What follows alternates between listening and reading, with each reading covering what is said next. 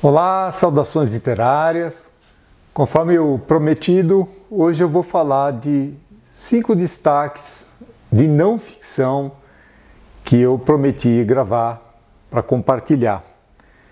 Já começando, eu vou falar de um jovem escritor na ocasião chamado Eric Arthur Blair, um escritor inglês e ele resolve passar por uma experiência para para poder se municiar de, de informações, de vivências, e ele resolve se submeter a uma condição de, de pobreza extrema até.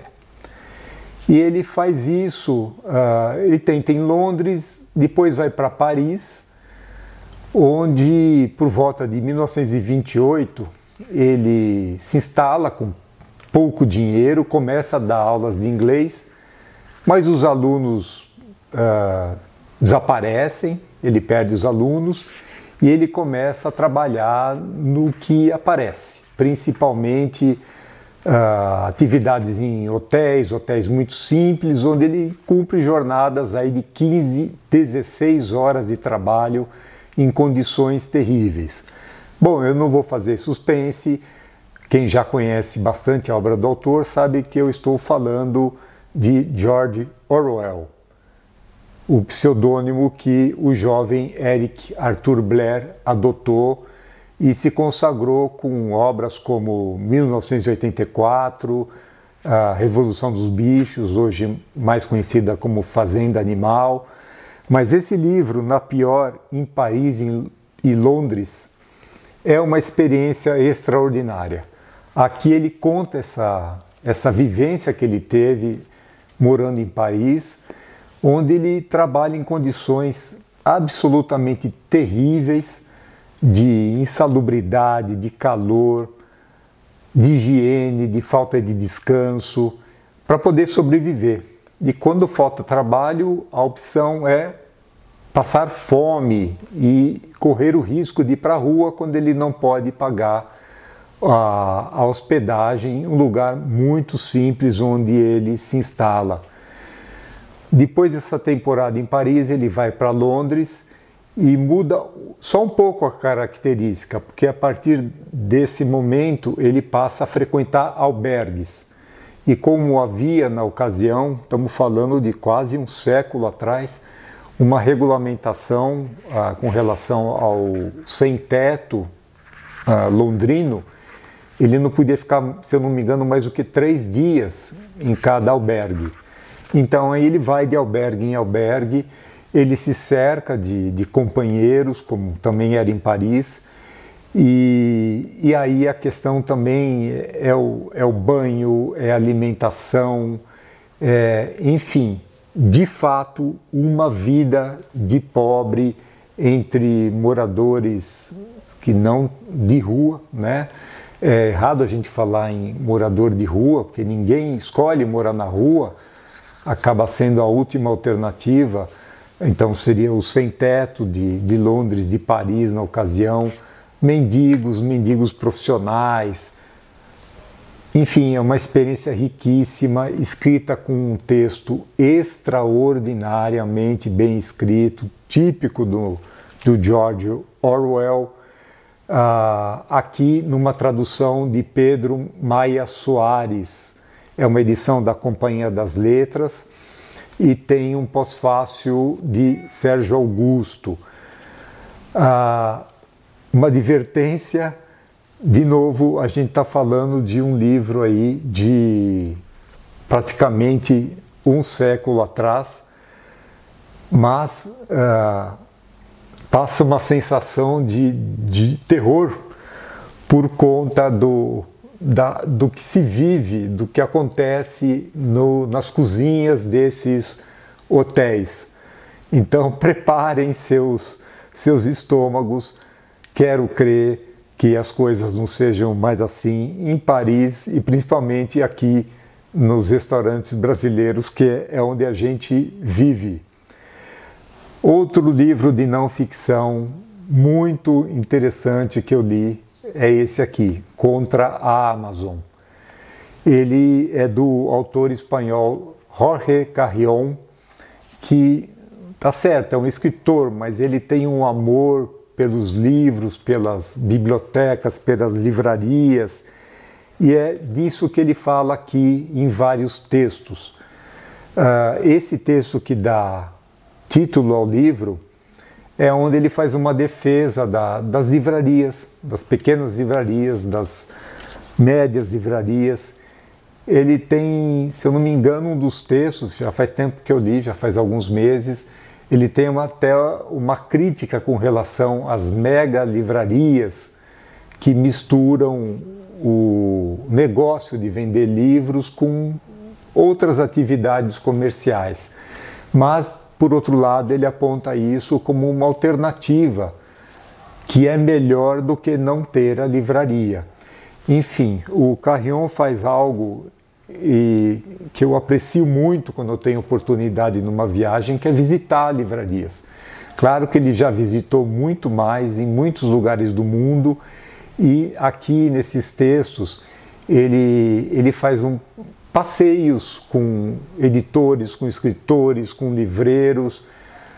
É uma experiência muito saborosa. Esse livro foi editado aqui no Brasil pela editora Elefante, com tradução do Reginaldo Pujol Filho e Tadeu Breda. Há vários textos complementares aqui na edição brasileira da Elefante, especialmente por conta de esse livro foi, foi preparado, editado em português no momento em que o país atravessava o pico da pandemia de SARS-CoV-2. Então, tudo isso tá, é levado em conta aqui na, nessa edição. Entre esses muitos textos de autores, de livreiros nacionais uh, que foram acrescentados aqui na edição, há um belo texto da Ursula Le Guin, aquela escritora norte-americana, em que ela uh, é visceralmente mais uh, assertiva contra a atividade da Amazon. Uma curiosidade, vocês podem imaginar por onde eu comprei esse livro? Pela Amazon, que não faz a menor objeção de vender um livro que prega o, o, o fim do negócio de livros via grandes lojas de comércio virtual. Enfim, é isso. Ah, o terceiro, a terceira obra sobre a qual vou falar é Os Ignorantes. Já tem um vídeo sobre esse, essa obra aqui que eu gravei com o Fábio Sales do HQ Além dos Balões. É, é uma tradução do Carlos Xavier e a edição é da Martins Fontes. É um quadrinho volumoso em que o autor de quadrinhos, Etienne Davodeau, francês, ele não sabe nada de vinicultura e ele se aproxima de um vinicultor, Richard Leroy, que por sua vez não sabe nada da indústria de quadrinhos e sabia muito pouco da indústria editorial e há um, um acordo entre eles. Então o Davodô passa a trabalhar na vinícola e o Leroy passa a acompanhar o Davodô em, no, no dia a dia, no contato com as gráficas, com os editores. Por isso eles são ignorantes. Um ignora a atividade do outro e nesse acordo em comum um vai aprendendo mais sobre a atividade do outro. É um quadrinho fascinante, uh, muito saboroso pelas descobertas. O desenho não se fala, a arte é, é muito boa e, e é, coisas muito saborosas. O que dá, a gente nem precisa acabar a leitura para ter vontade de provar um bom vinho e eu recomendo muito a leitura dos Ignorantes, eh, repetindo, da Martins Fontes Editora. O terceiro livro sobre o qual eu vou falar, o quarto livro, perdão, é esse que eu, no momento, isso foi uma, uma sugestão do meu amigo, grande leitor, Chico Barbosa. E quando eu fui procurar uh, a versão em português, é um livro por dia, ela estava caríssima nos sites que vendem livros usados de segunda mão. Não tenho nada contra livros usados. Aliás, esse eu comprei de segunda mão, muito bem conservadinho. Time Was Soft There foi traduzido para português como um livro por dia. Do que se trata? O, o autor, o jornalista eh, canadense Jeremy Mercer, ele, por uma razão interessante de conhecer essa história, na vida de um jornalista que cobre noticiário policial, ele é obrigado a sair rapidamente do Canadá e ele vai para Paris, passar uma temporada, não sabe quanto tempo, até a poeira baixar. E lá, um dia caminhando, ele entra na livraria parisiense Shakespeare and Company uma livraria que originalmente foi criada para ah, atender quem fazia leitura em idiomas inglês.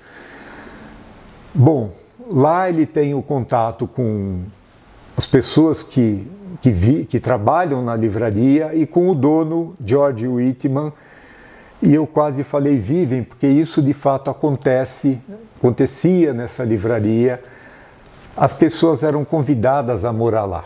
Então, durante o dia, uma livraria convencional, durante a noite, esses moradores iam dormir e o Jeremy Mercer é convidado a fazer parte dessa comunidade, né? E a história é interessantíssima. É uma história sobre a paixão pelos livros, sobre ser livreiro, sobre a vida a literária em Paris, sobre as pessoas que viviam nessa livraria. Enfim, uma leitura extremamente saborosa, apreciei demais esse livro. Falei, tem um outro vídeo aqui sobre essa livraria em Paris.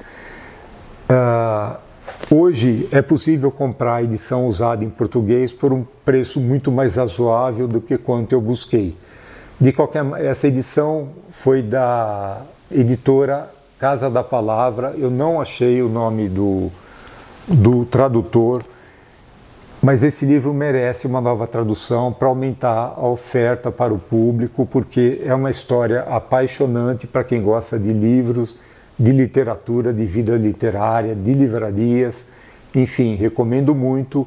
Procurem ou essa edição em inglês ou um livro por dia, Minha Temporada Parisiense na Shakespeare and Company. Esse é o título completo em português. Agora eu vou escapar um pouco, porque esse é um, é um vídeo sobre, sobre não ficção, mas o Parque das Irmãs Magníficas, que tem essa belíssima capa, é um livro da argentina Camila Sosa Vijada. Ele é um livro de ficção, porém a Camila ela conta muito da sua história pessoal. Em alguns momentos há um, uma variação para o realismo fantástico até. Mas eu vou, vou ressaltar esse livro como um livro de não ficção porque aqui a Camila conta uma história muito dura, muito difícil de um, de um aspecto da sociedade que muita gente prefere não enxergar, um aspecto mais obscuro, um aspecto mais noturno e que muita gente encara com enorme hipocrisia. Aqui uma, uma foto da autora que é o, a comunidade das travestis. Né? E das travestis é uma maneira como que ela frisa muito, das e não dos travestis. Porque é o caso da Camila, que nasceu, uh, um menino que nasceu num pequeno povoado da, da Argentina e sem sem estímulo, sem uma provocação, ele veio aquele impulso de se vestir com roupas femininas, de se maquiar, e daí uma hostilidade enorme já parte, da parte do pai, até o momento que ela vai assumindo essa sua condição, sim, e vai estudar em Córdoba, numa universidade em Córdoba. E lá ela tem contato com as travestis do Parque Sarmiento e passa a fazer parte desse grupo. É uma história de extrema sensibilidade e é uma história que revela muito para nós, né? Uh, nós, eu digo, as pessoas que não conhecem esse lado contado por quem, por quem vive uh, num grupo de, de travestis. E ela é muito, muito transparente, muito crua muitas vezes, e tanto na parte da felicidade, da alegria de ser travesti, como ela exalta em muitos momentos, como na parte violenta, a parte extremamente agressiva, homicídios, agressões, exploração da polícia, por isso que eu falo em hipocrisia, e outros membros da sociedade que, se por um lado condenam no seu lado mais oculto não só se envolvem, como fazem, como se aproveitam dessa condição ah, muito vulnerável em muitos momentos das travestis. E ela não nega nada. Ela fala tudo, inclusive da, das, dos conflitos entre dentro do próprio grupo. Enfim, é um livro revelador e o texto da Camila é extraordinário, é muito bem escrito, tem uma leveza e tem uma poesia em alguns momentos que, que me fizeram gostar demais dessa leitura e eu recomendo, recomendo muito o Parque das Irmãs Magníficas. É uma tradução aqui para o português do Brasil do Joca Terron e foi editado por esse selo Tusquets da editora Planeta. Enfim, a, a obra é muito boa. Já saíram outros títulos aqui em português da Camila e eu recomendo muito a leitura. E agora, só como um complemento, já que eu comecei falando do George, George Orwell, ele praticamente inaugurou o chamado jornalismo gonzo, que acabou se tornando muito conhecido pelo pelo trabalho do Hunter Thompson, norte-americano, que vem a ser o quê? Ah, o jornalista ele viveu uma situação. Ele não apenas contar do lado de fora, mas contar a vivência do que é aquele grupo, aquela situação que ele está descrevendo em sua reportagem. Há muitos livros em português do Hunter Thompson. Eu recomendo a leitura de todos. Uh, não estou com todos aqui, mas já li vários.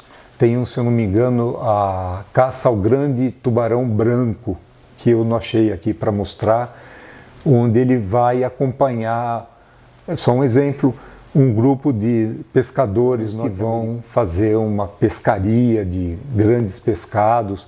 E nesse livro também ele fala como ele uma cobertura absolutamente original de um grande evento esportivo em que ele cobre dos, dos portões do evento para fora, no grande acampamento que se forma ali na, na cidade e as situações de droga, de consumo de álcool, ou seja, as pessoas aproveitam a reunião a grande reunião de um evento esportivo para se divertir das maneiras mais malucas, absurdas possíveis, e o Hunter Thompson está lá, sempre no meio, contando sempre a real. Esse é o jornalismo gonzo que o George Orwell inaugurou com a sua vivência ali na pior, em Paris e Londres.